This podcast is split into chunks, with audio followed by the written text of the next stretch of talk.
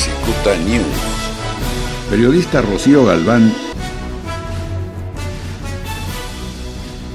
es siempre muy virtual que dan las autoridades de salud encabezadas por el gobernador del estado respecto al estado de las cosas con los contagios y las defunciones de coronavirus. Pues algo que hubiéramos pensado que era increíble por la distancia tan grande que había entre Mexicali y Tijuana respecto al número de casos, pues sorprendentemente en este momento hay más pacientes hospitalizados en Mexicali que en Tijuana y, y también ha superado en la curva de contagios.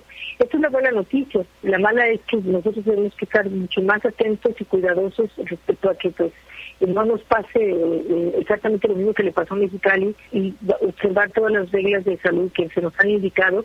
Y bueno, esto viene a cuento porque el alcalde Arturo González Cruz hoy anunció que las playas y los parques no van a abrir hasta que el semáforo esté en naranja. Es una decisión que a muchos no les gusta, creo que todos tenemos ganas de volver a estar un, rato en la playa y todo esto, pero bueno, es por el bien de todos, ¿no? Y creo que lo tenemos que tomar mucho en cuenta, independientemente de que hay personas que piensan que es una exageración, otras que piensan que no deberíamos de tomar este tipo de medidas. Y bueno, en medio de toda esta polémica, pues fue la gran controversia que hay desde muy temprano, desde la mañanera, cuando el presidente anunció que toma las giras y que va a seguir las indicaciones si tiene que tomar ponerse cubreboca. Alguien, escuchaba a alguien a que quería ver a ver quién le decía al presidente que se pusiera el cubrebocas.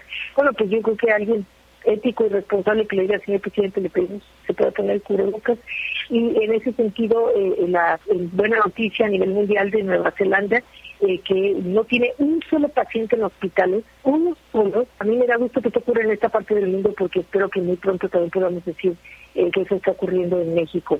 Reflexión importante, ¿por qué la Organización Mundial de la Salud felicita a México y, nadie más? Eh, hay una pues una, un ataque y una crítica sistemática a todo lo que hacen las autoridades y yo creo que ni tanto que quema el santo ni tanto que no lo eh, por último, para cerrar, eh, no sé si ustedes vieron la entrega del gran maestro eh, Elio Flores en el periódico Universal y que reproduce eh, Julio Hernández de Astillero, en donde es una imagen de dos, ya ves que le gustan las figuras así muy alargadas y muy grandes, que están viendo una televisión y comenta uno al otro, el rey del apendejamiento quiere desapendejar y lo intituló Trabalenguas. ¿Te acuerdas de los trabalenguas, mi querido Jaime, mi querido Sí, claro, claro que sí, Rocío. Eh, nada más quiero detenerme eh, en ese asunto que comentas del presidente Andrés Manuel López Obrador.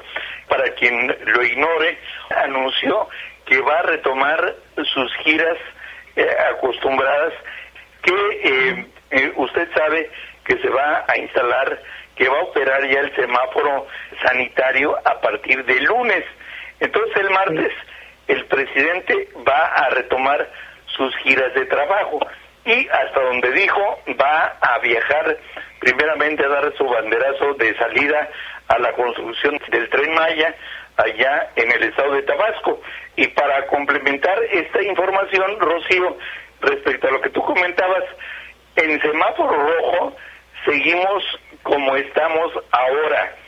Van a empezar a ser más elásticas las medidas a partir del semáforo anaranjado. Pero aquí en Baja California vamos a iniciar con el semáforo rojo y eso debemos de saberlo todo, Rocío.